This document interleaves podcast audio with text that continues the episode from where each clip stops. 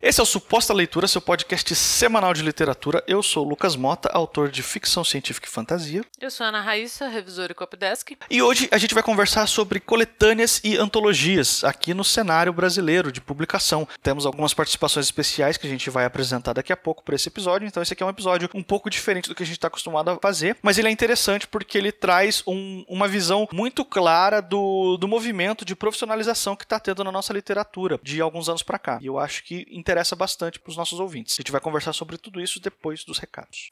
Como a gente sempre lembra aqui, se você trabalha com texto, eu e o Lucas podemos te ajudar. A gente também faz um trabalho, além de escritor, o Lucas também faz um trabalho mais técnico com texto. Eu faço o trabalho de revisão, de copydesk, de edição de texto. Então, se você trabalha com texto, não importa se é texto de ficção, não ficção e precisa de uma mão, é só entrar em contato. É, a gente sempre deixa aqui, pode ser pelo, pelo e-mail do Exposta Leitura, pelas nossas redes sociais. Se você tá com seu texto já pronto para entregar, para apresentar para editar ou para autopublicação e precisar deixar ele no jeito, é só mandar um recado. Eu também posso te ajudar em uma etapa anterior a essa, quando você ainda está construindo o seu texto, quer entender o que está funcionando, o que, que não está funcionando. Eu, eu presto serviço de leitura crítica, que é basicamente um profissional que você contrata para dar um parecer tech e te ajudar a encontrar um caminho que funciona melhor para o seu texto antes de você partir para a finalização mais de revisão aí que a, que a Raíssa acabou de falar. Os nossos contatos estão sempre na descrição do episódio. Você pode saber mais sobre o nosso trabalho ali através dos links que estão na descrição ou até pedir um orçamento.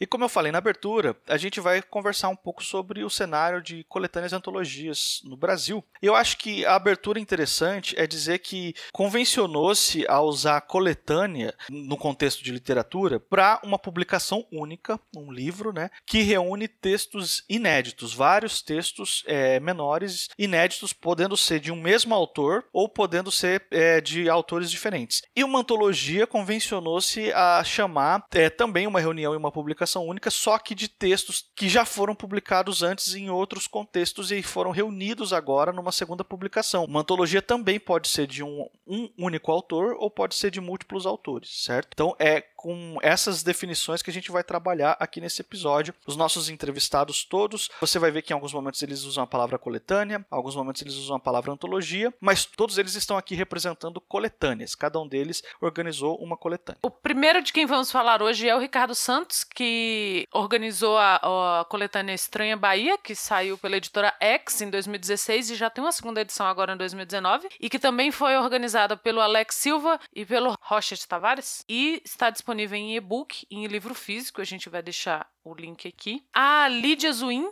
que organizou 2084 Mundo Cyberpunks da Lendari, que é de 2018, também disponível em e-book em livro físico, e o André Caniato, que organizou Aqui Quem Fala é da Terra, que saiu pela Plutão em 2018, que está disponível em e-book. Então, nós fizemos algumas perguntas para eles, eles vão responder as mesmas perguntas dos três nessa ordem. Primeiro a gente vai ouvir o Ricardo, depois a gente vai ouvir a Lídia e por último a gente vai ouvir o André.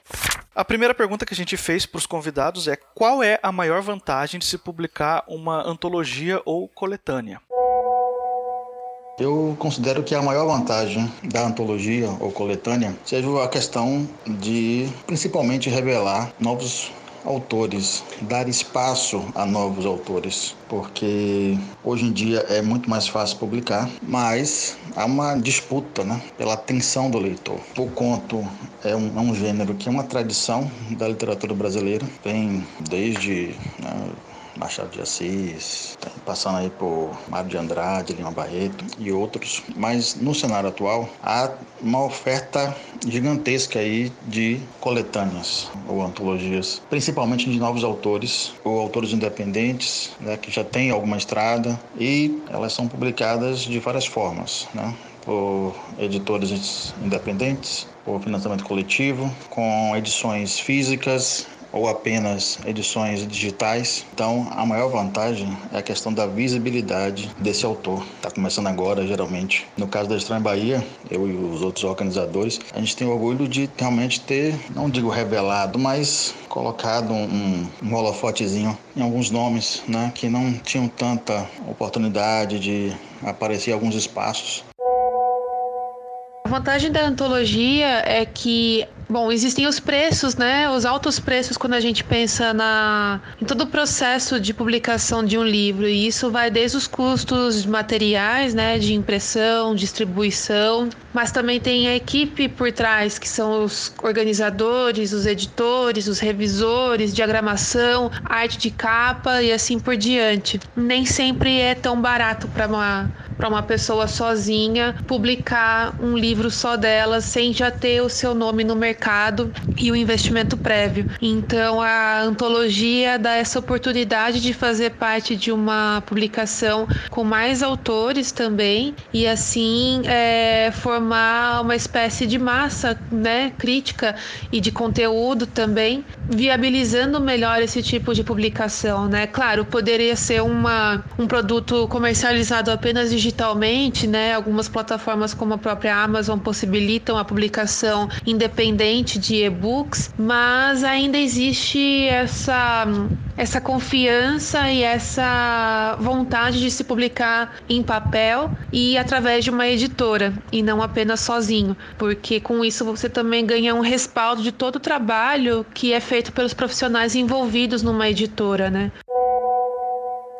Eu acho que a maior vantagem de publicar uma antologia é poder mostrar mais de um autor para o público. Porque sempre vai ter aquela pessoa que compra pensando em um autor. Ah, é, nesse livro tem um, o Vitor Martins, que é o caso do A Quem Fala da Terra. E eu acho que isso aconteceu com muita gente. De comprar pelo Vitor Martins, que era o nome mais conhecido do grande público, e conhecer outras pessoas. Conhecer o Rodrigo, conhecer a Jana, conhecer o Cirilo. E eu acho isso muito bacana da pessoa comentar no, fazer uma análise, uma resenha pensando em comentar alguma coisa do tipo: Nossa, eu não conhecia tal autor, isso foi muito bacana, eu gostei muito do estilo dele, vou procurar outras coisas dele com certeza. Eu acho que esse é, é o maior poder de, de uma coletânea, de uma antologia. Todos eles tocaram num ponto que, para mim, como leitora, é a grande vantagem de uma coletânea, é, que é a revelação de novos autores. Então, eu, quando não conheço um autor, nunca li nada dele, como o André fala aí, que, que há, muitas vezes a pessoa compra por causa de um autor. E eu já, já li coletânea porque tinha um autor que eu, que eu gostava muito e eu li outras coisas. E já li porque é, eu já tinha ouvido falar muito do autor, não sabia por onde começar. E eu optei por pegar uma, uma coletânea. Ou às vezes uma antologia, porque às vezes você já ouviu falar muito de um autor, não conhece, mas é um autor já bem publicado, ele não é necessariamente um autor novo. Então, coletânea e antologia para mim serve muito para isso. A Lídia tocou no, no, no ponto da, da publicação, né, que, que você publicar vários autores num volume só viabiliza a produção. E eu não tinha pensado nisso, mas faz muito sentido. Para quem produz, para quem faz o livro, realmente você viabiliza esse espalhamento, né, de você compra uma coisa com, com vários autores e você publica isso, com, você publica vários autores ao mesmo tempo, então você viabiliza financeiramente e é, o trabalho de vários autores ao mesmo tempo. A segunda pergunta que a gente fez para eles foi qual o maior defeito dessa vez, a maior limitação de se publicar uma antologia. É o próprio formato em si porque mesmo com o sucesso de muitas coletâneas, antologias que são lançadas, inclusive tem exemplos de financiamentos coletivos que fazem muito sucesso, com campanhas que ultrapassam os 100%, mas de maneira geral, para o público leitor, de maneira geral, o conto ainda é considerado um gênero que não tem tanto apelo se for comparado ao romance e até mesmo, por exemplo, ao quadrinho. Então, o conto, eu acho, eu sou um leitor de contos, eu sou um escritor de contos, eu adoro o formato pelas especificidades do formato, mas tem muita gente que diz: eu não gosto de conto, eu não leio conto, eu leio romance, eu leio quadrinho. Para mim, uma coisa que pegou é, nessa antologia foi a minha primeira, né, como organizadora. Já participei de outras antologias como autora. É que para viabilizar é, o modelo de negócio seguido para 2084 foi pedir para que os autores participantes pagassem uma taxa e assim viabilizassem a impressão das obras. ou da obra no caso. Claro, depois que eles pagassem essa taxa, eles receberam ainda 10 volumes, 10 cópias da coletânea. Mas o ideal seria que o autor não precisasse pagar para publicar, mas sim ser remunerado pelo seu trabalho, né? E por outro lado, uma limitação às vezes que varia de acordo com o edital de cada coletânea e com o modelo de negócio da editora é que, por exemplo, no 2084 tem muitos autores, né? Na coletânea tem por volta de 35 autores no total, ou 35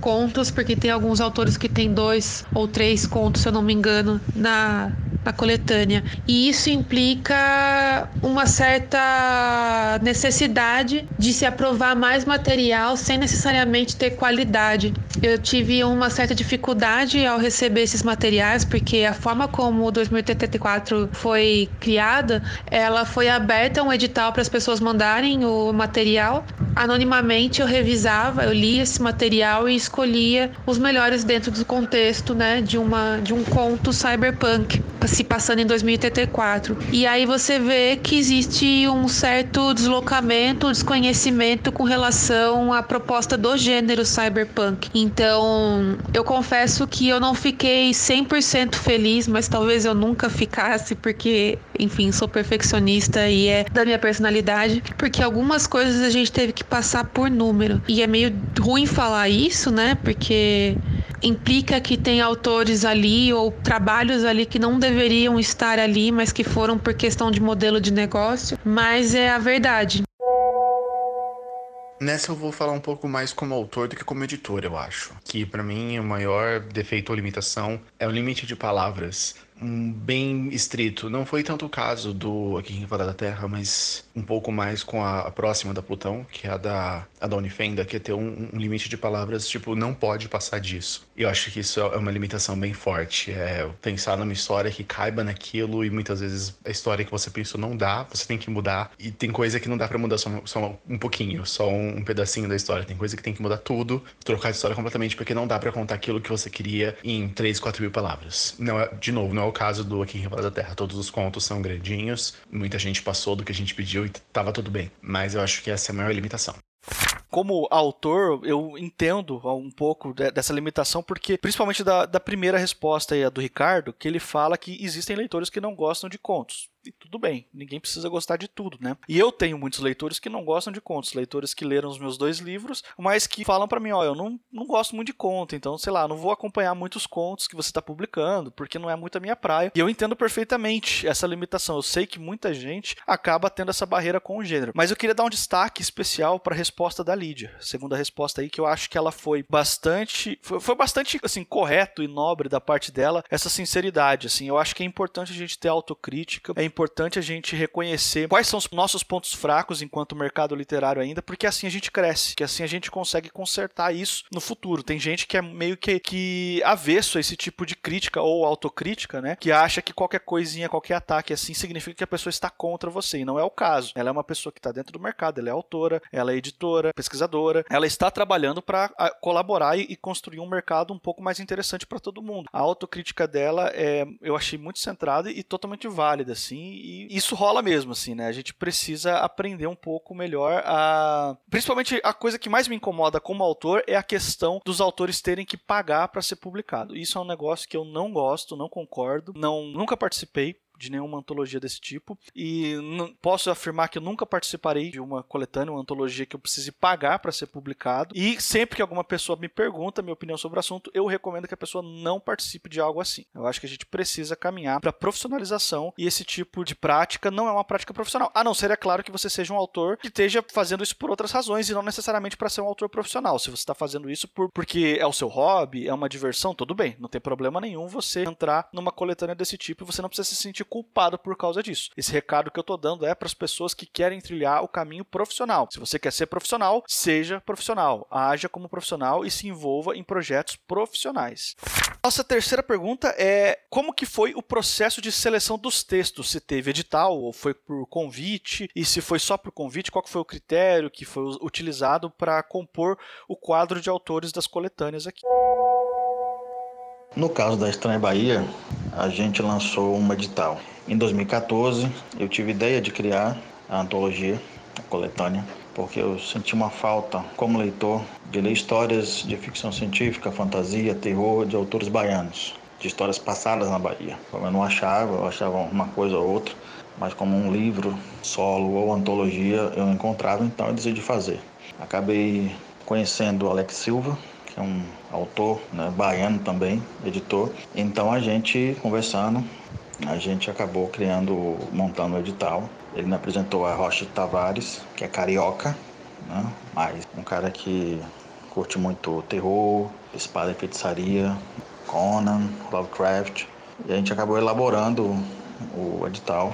Que o critério principal do edital era a questão da, das histórias se passarem na Bahia teve um edital para, acho que se eu não me engano, eram 30 ou 25 contos abertos para o público submeter a sua obra e ser avaliado, né? Foram avaliados, esses trabalhos foram avaliados por mim. E uh, cinco autores, eu acho, sete autores, não lembro agora, foram convidados para para publicar, né? Então fui eu que escolhi e chamei. E eu chamei desde pessoas que já têm uma longa carreira na literatura brasileira, como é o Roberto Causo, ou nomes mais consolidados atualmente como o Fábio Cabral, mas também chamei pessoas que nunca tinham escrito um conto de ficção científica, mas que eu conheço o trabalho como pesquisador, que é o caso da Alissa, para escrever também.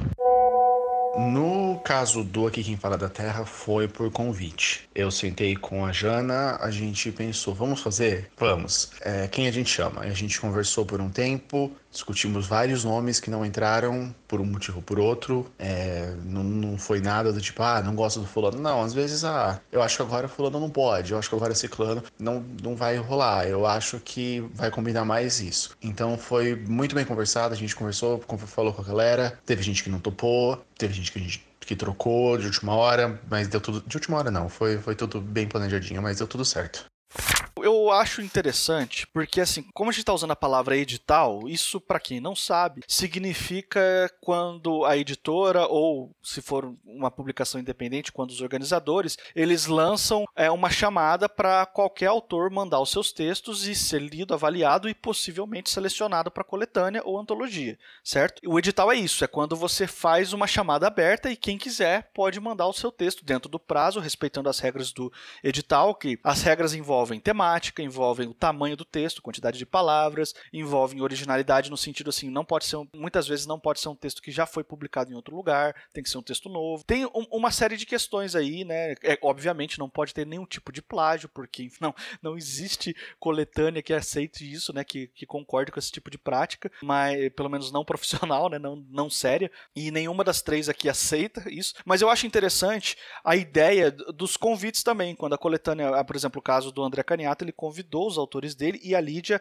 foi parcial. Alguns foram convidados e alguns foram por edital. E os convites eles são estratégicos, assim, tanto em termos de experiência dos autores, nomes, assim, de, de ver os olhares diferentes que cada um tem. A Lídia, por exemplo, é, convidou uma pesquisadora, uma pessoa que não era conhecida pela sua seu trabalho com ficção, mas pela sua pesquisa acadêmica. Então achou que ela poderia trazer uma visão interessante dentro da ficção por causa da bagagem que ela tinha. Isso para o nosso cenário cenário para o nosso mercado, eu acho super positivo. Você ter.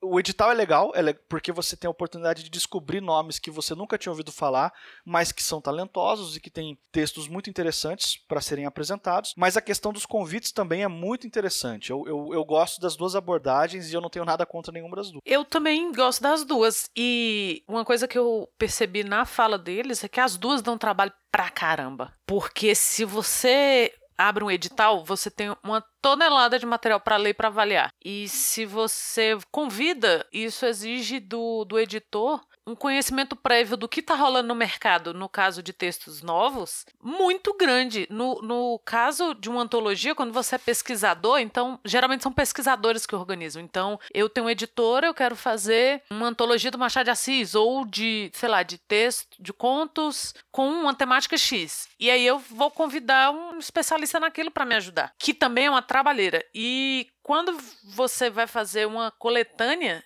Você tem que saber o que tá rolando, quem tá fazendo o quê, quem tá escrevendo, é quem merece, sei lá, às vezes a primeira chance, né? De, porra, eu li fulano, antigamente tinha isso dos caras lerem o blog do cara, antigamente, né? Olha, olha como estamos. E você meio que lançar a pessoa que às vezes tá num nicho muito restrito ali. E a última pergunta que a gente fez para eles, que é uma questão séria para qualquer dos lados, é se a antologia remunera seus autores de alguma forma. Mesmo a Estranha Bahia sendo uma produção independente, a gente procurou ser o mais profissional possível. Na relação com os autores, a gente tentou realmente é, cuidar dos autores, dar os retornos né, aos autores, inclusive remunerando os autores. Porque assim, na submissão não houve qualquer custo para os autores, inclusive em contrato. A gente elaborou um contrato, todos assinaram com os termos em relação a versão digital, né, porque o contrato foi em relação à versão digital, a versão em e-book, que está disponível na Amazon. E aí, no caso, a gente fazia, a gente faz né, a remuneração de acordo com os termos da Amazon. E aí a Amazon repassa para a gente os valores e a gente procura repassar para os autores. É, então, te respondendo, não, não foi remunerado, pelo contrário. Infelizmente, o modelo que a gente seguiu e agora a Lendari está trabalhando em outras formas de viabilizar a publicação de obras, é, as pessoas, os autores tiveram que pagar depois de ter os seus contos aprovados e os autores convidados tiveram a opção de pagar ou não. Tem uma porcentagem de créditos, né, de direitos autorais que tá lá escrito tudo no edital. Não, respondendo a sua pergunta, não remuneraram remunerou, ou pelo menos não ainda, né? Sim. A, aqui em Terra remunera os autores, a gente paga semestralmente uma porcentagem em cima das vendas da coletânea. E por enquanto deu certo. Eu falei que era uma questão muito séria, porque infelizmente. Eu não sei se eu posso falar isso, eu posso estar falando uma grande besteira, aí o Lucas me corrija, por favor, mas o, talvez o nosso mercado não seja maduro o suficiente por uma questão de tempo, porque esse, esse modelo de autopublicação ou de editoras menores poderem viabilizar publicações é mais recente. Então, por muito tempo, o nosso mercado foi feito de grandes editores, tanto pessoas editores quanto editoras, que convidavam autores. Então, assim, mesmo é, o Drummond, que esses dias foi aniversário do Drummond, é, por isso que eu lembrei dele de primeira, é, teve que bater na porta da José Olímpio e falar aqui, ó, por favor, me, me publique. E com o tempo isso mudou e eram os editores que chamavam, porque a pessoa já tinha um certo prestígio, era tinha muito isso deles se conhecerem entre si e tal. Então, a gente ainda é muito imaturo nesse, nesse modelo de, de publicação e talvez venha daí o fato de algumas editoras ainda não, por um lado, não poderem remunerar os autores, por outro, os autores terem que pagar. E eu acho que isso, não acho que seja sacanagem de ninguém, nem que seja de propósito, nem nada. Eu só acho que é, um, é uma característica da imaturidade do mercado ainda. Porque a gente vê ao mesmo tempo, e foi o caso das respostas, que muita gente se esforça. Não, pô, eu vou diminuir meus lucros aqui, ou então eu vou fazer uma forma que, que é, é seja boa para todo mundo para remunerar os autores, porque é assim, né?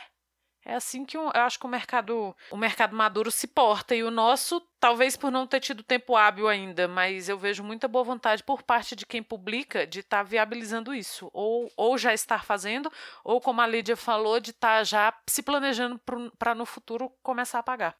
E estamos chegando ao fim desse podcast aqui. Se esse por acaso é o primeiro suposta leitura que você está ouvindo, eu quero te lembrar que esse aqui é um podcast semanal. Toda quarta-feira um episódio novo sobre algum livro ou algum tema do universo literário. Você pode assinar o nosso feed no agregador da sua preferência, iTunes, Castbox, Spotify também. Vai ter o link para tudo isso daí na descrição do episódio, como sempre. Nós estamos nas redes sociais, então se você quer nos acompanhar, nós estamos no Twitter e no Instagram como arroba suposta leitura. Se você quiser falar com a gente,